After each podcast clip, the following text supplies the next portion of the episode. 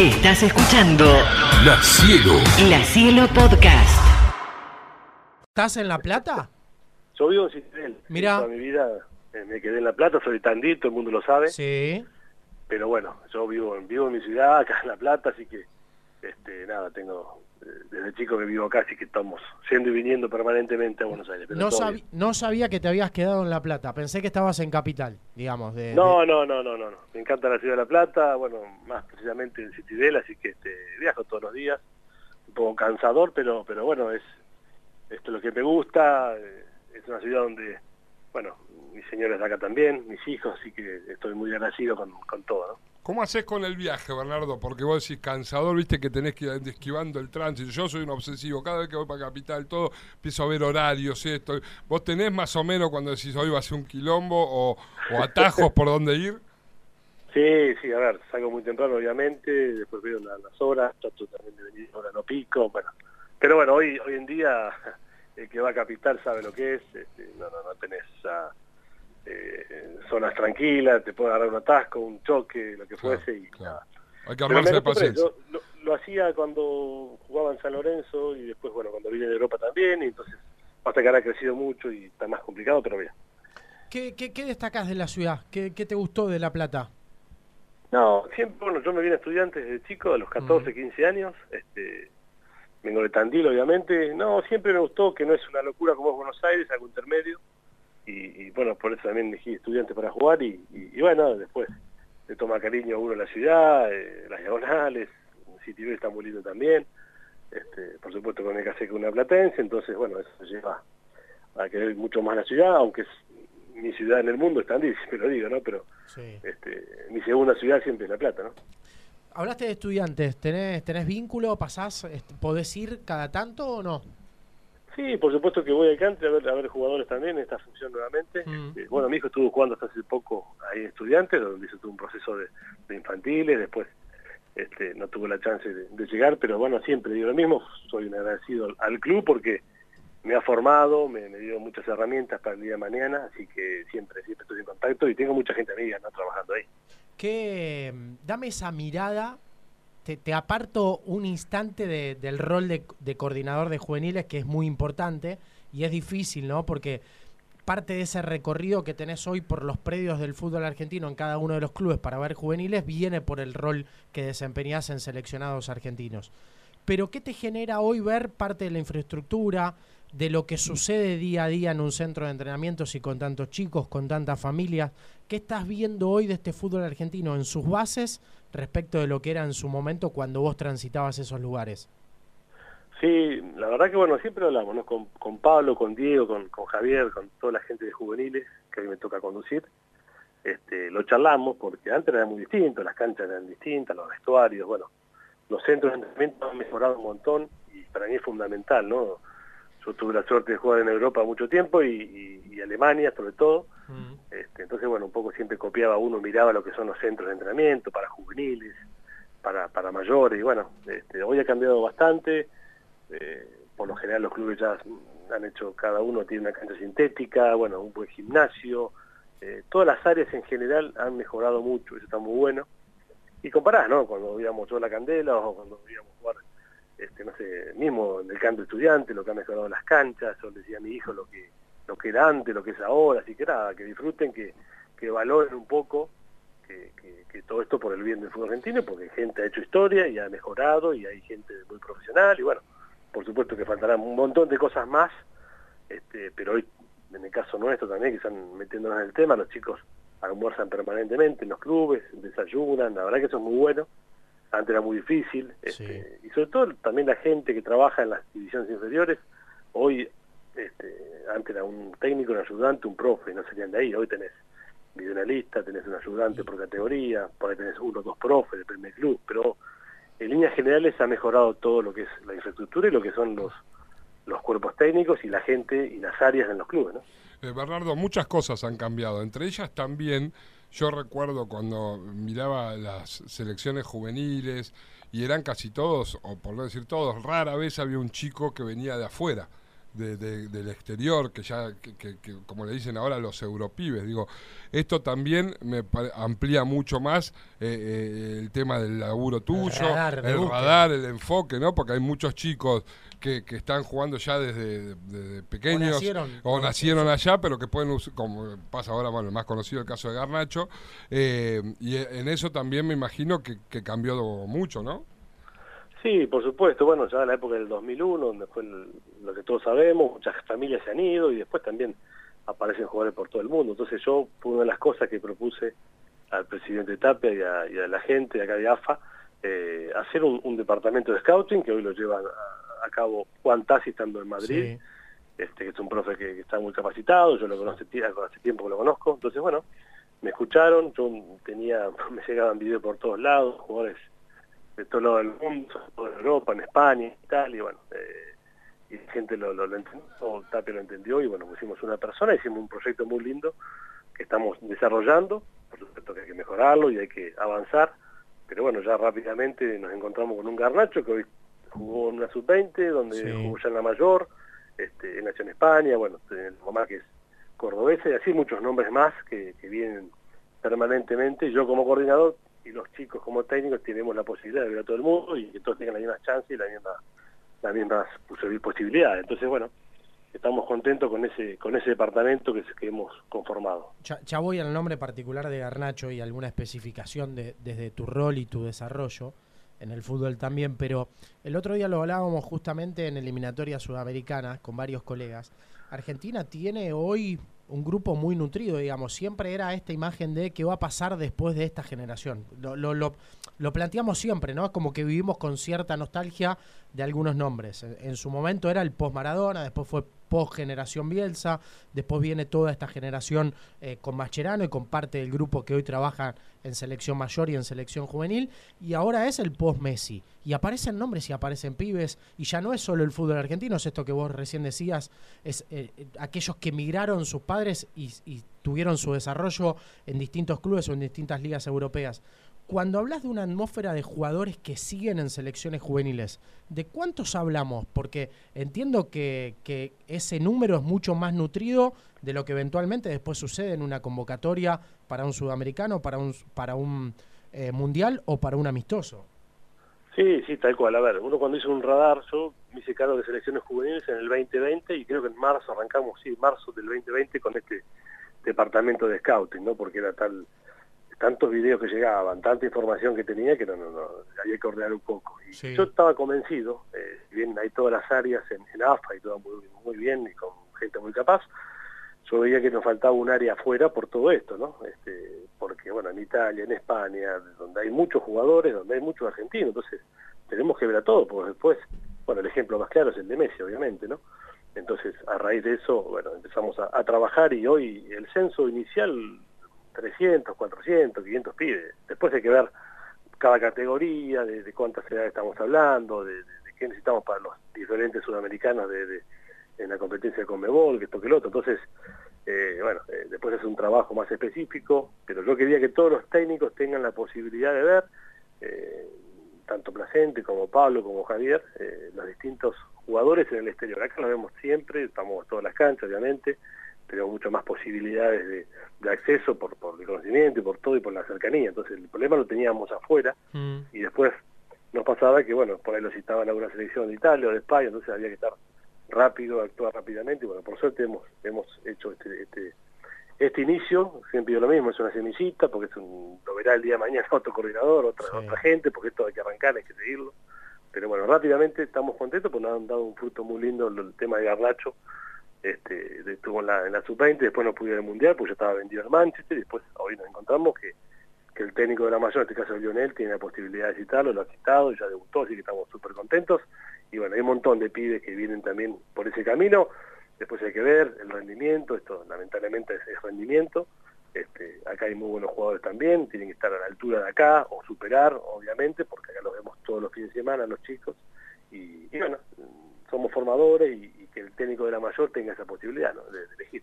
¿Te preocupa en algún punto, ya que, que reiteraste lo de Garnacho, este rótulo que se le pone el sucesor de eh, la, la, energía que se le deposita a un pibe que hasta ahora lo hemos visto a cuenta gota. Nosotros, digo, me, saco del lugar del rol de periodista y digo, voy aparte del público y es a cuenta gotas, pero hay mucho, hay mucha información sobre él constantemente. Vos tenés la posibilidad de verlo continuamente. ¿Te, te preocupa que se le cargue mucho a un chico que recién está apareciendo en el seleccionado mayor?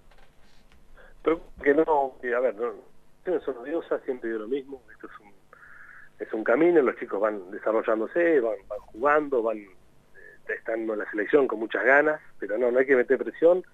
Siempre, siempre decimos lo mismo, que desde una sub-15 hasta un sub-20, una mayor, que disfruten el proceso, que, que aprendan, que vayan creciendo. Eh, no hay que cargar de mochilas a nadie, ya estuvimos un tiempo largo con, con, varias mochilas en la selección y ahora por suerte hay un espíritu bárbaro, hay una, una realidad linda, hay una, una este, un contagio de todo el mundo muy bueno, así que nada, nosotros tenemos que, que darles herramientas a los chicos para que desarrollen, para que vayan aprendiendo, este, sí que tienen mucho futuro, hay muchos, pero bueno, después este, lamentablemente el camino es largo y hay que mantenerse permanentemente porque es la selección argentina, porque es algo muy lindo y, y la selección es eso, te exige permanentemente estar en un buen nivel. Sobre todo porque hoy, eh, en la era de tanta información, ya un sub-17, un sub-20 te pone en agenda y te pone eh, o te expone y, saco el caso de Garnacho que por ahí ya trascendió a otro nivel, pero por ejemplo, eh, el Diablito Echeverry en River, muchos se preguntan por qué no juega. Entonces es muy difícil dosificar toda esa cuestión porque tiene un proceso de maduración, tiene un proceso de desarrollo en su categoría, en la reserva, pero haber eh, irrumpido como irrumpió en el seleccionado argentino también, lleva a que el hincha después apropie y diga, no, pero este tiene que jugar y este tiene que estar. Entonces ya ahí hay como como una cuestión es confusa. Es importante la comunicación con los clubes, que eso me encargo yo. Sí. Hablo mucho con, con De Micheli, con todos los coordinadores, con los clubes, en este caso de, de, de, Echeverri, porque están en la mayor. Este, hay un montón de casos y, y, bueno, tenemos que estar entre todos colaborando para que el chico esté tranquilo, que disfruta, ¿no?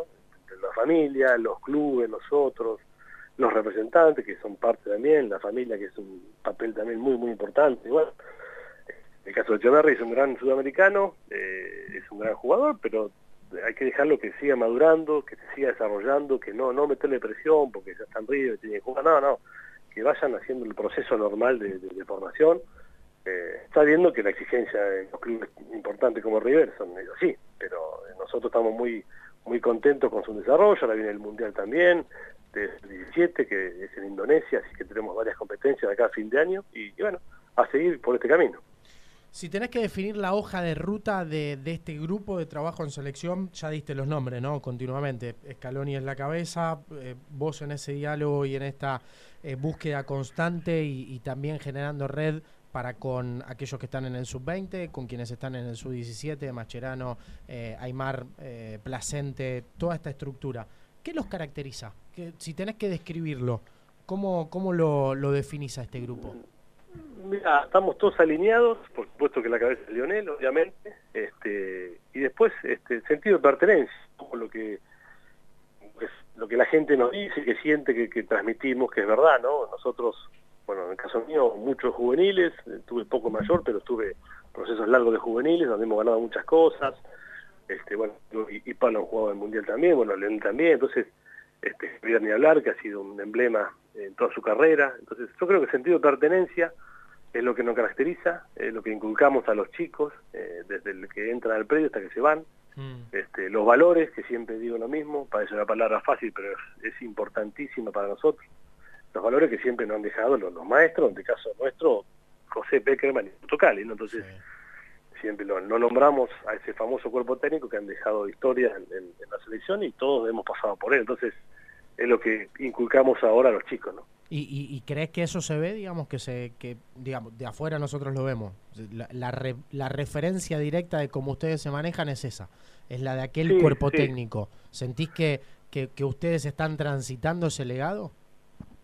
Sin duda, estamos tratando de, bueno, inculcar. A veces ha cambiado un poco la sociedad, ha cambiado mm. un poco los vestuarios, está, está clarísimo. Este, nos estamos ayornando, obviamente, en muchas cuestiones, pero bueno, los valores son los mismos. Este, el fútbol es el mismo, más dinámico, menos dinámico, pero bueno, lo que queremos, sobre todo en categorías chicas, sub 15, sub 17, sub 20, que por ahí ya está más arriba que abajo, pero es el último labón, este, los valores, inculcarle cosas que queden para toda la vida, porque después es muy difícil a veces mantenerse, no todo el mundo mantiene el nivel y juega 15, 20 años de selección, entonces que tengan herramientas para, para el día de mañana, para sus clubes, que, la verdad también colaboran un montón, hay que decirlo, que es verdad, este, nos dan una posibilidad enorme de, poder hacer lunes, martes, miércoles de entrenamiento, las sesiones, con categorías sobre todo las chicas, este, así que bueno, hay una buena comunicación y es un poco los valores nuestros. Estamos charlando con Bernardo Romeo, coordinador de selecciones juveniles. Eh, Bernardo, eh, tenés el doble conocimiento de saber competir por los puntos y de saber competir sin que los puntos terminen desfigurando una idea, eh, no terminen alterando un proceso, no terminen adelantando pasos. ¿Cuánto crees más allá? de la necesidad de un trofeo como es la Copa del Mundo y de coronar un proceso que ayudó a esta Copa del Mundo para descomprimir tantas situaciones que se viven en el día a día, sobre todo que ustedes viven en el día a día de esa toma de decisiones en el seleccionado. Sí, a ver, nosotros tratamos de, uno siempre quiere ganar, obviamente que está más que claro, ¿no? Todo lo que estamos trabajando queremos ganar, no siempre de cualquier manera y sobre todo en juveniles, eso hay que decirlo porque hay procesos, como vos bien decías, de formación en una sub-15, en una sub-17.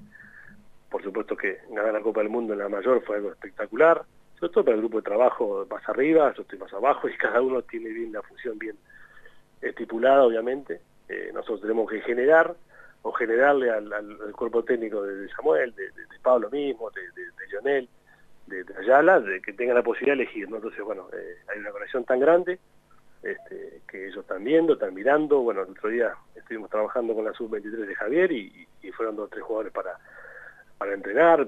Bueno, esa relación que queremos generar permanentemente. Y así con todas las categorías. Cuando a, Javier le falta un jugador más chico por X motivo, algún lesionado, bueno, un chico sub-17 y, alguno de la 15 va a la 17. Bueno, así es lo que logramos en esta comunicación. Pero, pero bueno, eh, te voy a repetir, siempre a uno lo motiva eh, ganar, lo motiva tener la zanahoria adelante, pero, pero en, edades este, formativas eh, no es todo. sí me preocuparía que el día de mañana no lleguen jugadores que uno ha pasado por juvenil, en este caso la sub-17, sub-15 o sub-20, y después nos veamos nada el día de mañana arriba. Ahí sí claro. más que una copa, que un sudamericano, que un torneo específico. Pero bueno. Esa, esa es tu copa diaria, digamos.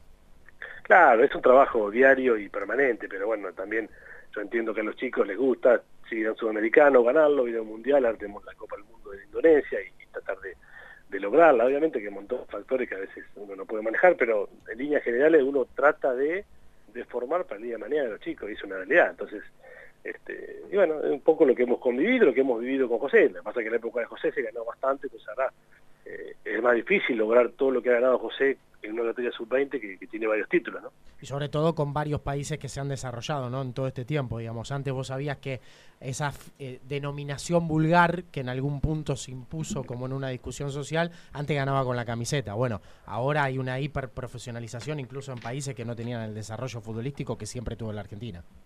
Tal cual, tal cual, todas las federaciones van avanzando, se va mejorando mucho a nivel de Conmebol, a nivel FIFA, la verdad que es impresionante, tal cual. Bernardo, eh, un popurrí de, algunas cuestiones chiquitas para, para escucharte eh, y conocer cierta cuestión y, te liberamos y agradecemos el tiempo. Fue muy discutida la, la cuestión de técnico del sub-20. Vos lo aclaraste continuamente en cada una de las entrevistas que has dado en el último tiempo. Scaloni quería que sea Javier y ustedes querían que continúe siendo Javier Mascherano. No te voy a preguntar eh, qué, pensás al respecto, porque ya lo dijiste. Sí explicar qué le da hoy Mascherano a la formación del sub-20. No, primero, a ver, este, uno siempre quiere ganar y la verdad que en la Copa del Mundo de la Argentina, para mí estamos para un poco más, porque el equipo estaba, estaba, estaba solo y después, bueno, quedamos afuera del octavo y fue una tristeza para todos. Pero uno lo ve a Javier trabajar todos los días, tanto Scaloni como, como yo también, como Tapia, permanentemente vemos cómo, cómo trabaja él, lo que transmite, lo que quiere Argentina, lo que, bueno, por supuesto que, que, es este, estos resultados también a veces, y, pero estamos muy tranquilos, estamos muy tranquilos en el, proceso. Y después vos mirás y, y, comparás también todos los chicos que se han, se han ido ahora vendidos en los clubes, han sido todo este, un proceso de sub-20. El caso de Belis, el caso de Buenanote, en el caso de, bueno, Garnacho que está en la selección, entonces a eso me refería con los resultados. A veces no lo ves rápidamente, no ves un torneo, no ves algo, pero sí ves que los chicos, los clubes los mejoraste, que los vendiste, Miramón en gimnasia, para darte un caso también que pasó por selección, bueno, nada, doy ejemplo para que vea también las cosas buenas, uno siempre quiere ver este, cosas positivas, a veces en, los resultados no, no se dio con este sub-20, pero nosotros, en este caso yo y Lionel y todos estamos ahí definiendo cuestiones, vemos lo que transmite Javier, lo que representa para Argentina, y, bueno, estamos convencidos y, por eso este, tiene un nuevo desafío que es la, sub-23 también para, para el preolímpico y, y se viene una generación nueva en la categoría 2005 para el próximo sub-20 que primero hay que por supuesto clasificar, que es en enero del 2025, así que rápidamente ya empezará con armar ese equipo eh, eh, sub-20 nuevo, ¿no? Te, pregunto directamente, pues estamos en La Plata y obviamente hay una vinculación de, audiencia muy relacionada con hinchas de gimnasia y de estudiantes. ¿Tienen en el radar hoy chicos que estén en las juveniles de, estudiantes y de gimnasia? ¿Algún caso eh, claro o concreto? Sí, a ver, bueno, hoy actualmente está este, Pierani, el chico central de, la sub-17, que está con nosotros, y bueno, después habrá una lista final, es, así, lamentablemente uno tiene que, ir viendo, eligiendo, sobre todo el Diego Placente, que es el técnico de esta categoría sub-17 que va al Mundial, han estado también chicos de gimnasia, no, acá no, no. bueno, el sub-20, el último Miramón, ¿no? Con gimnasia, digamos. exactamente, Miramón, que fue vendido, como decíamos recién, este, permanentemente miramos, han estado, bueno, también estuvo el Atún, estuvo, pasó por, por esta juvenil, bueno, nada, están todas las puertas abiertas, tratamos de ser lo más este, lógico posible, de ver a todo el mundo, eh, y, bueno, hay una idea, hay un, sudamericano que se clasificó, ahora viene el Mundial, este, en esta categoría, termina un proceso, tanto terminó el de la 20, categoría 2003-2004, ahora termina el proceso de la 2006, que es en este Mundial, en, en y bueno, tenemos también un proceso sub-15 que, que, son categoría 2008, ahora en el sudamericano que es en Bolivia. Entonces, bueno, eh, después de continuar, por supuesto, salimos con otro proceso que son cada dos años los, procesos chicos en competencia. La última, Bernardo, y agradeciendo el tiempo. Cuando estabas en San Lorenzo, estuviste en eh, tu proceso, digo, en la firma de contrato de, de Carrachino, ¿no? Sí, sí, me enteré ayer, me enteré ayer, una pena. Eh, si no mal recuerdo, es categoría 95 la camada de, Correa, este, eh, bueno, la verdad que una, una, pena, no, no, no, no, no estaba, estaba informado mucho, pero, pero sí, ayer vi unas noticias y, me, duele porque, bueno, son las cosas que uno tiene que hacer como en los clubes, en, la formación, nada, áreas para todo tiene que haber, por eso soy muy hincha en tema de área de psicología, en área del, deporte fundamental, por todas las cosas que pasan en la vida hoy. La Cielo. La Cielo. La Cielo Podcast.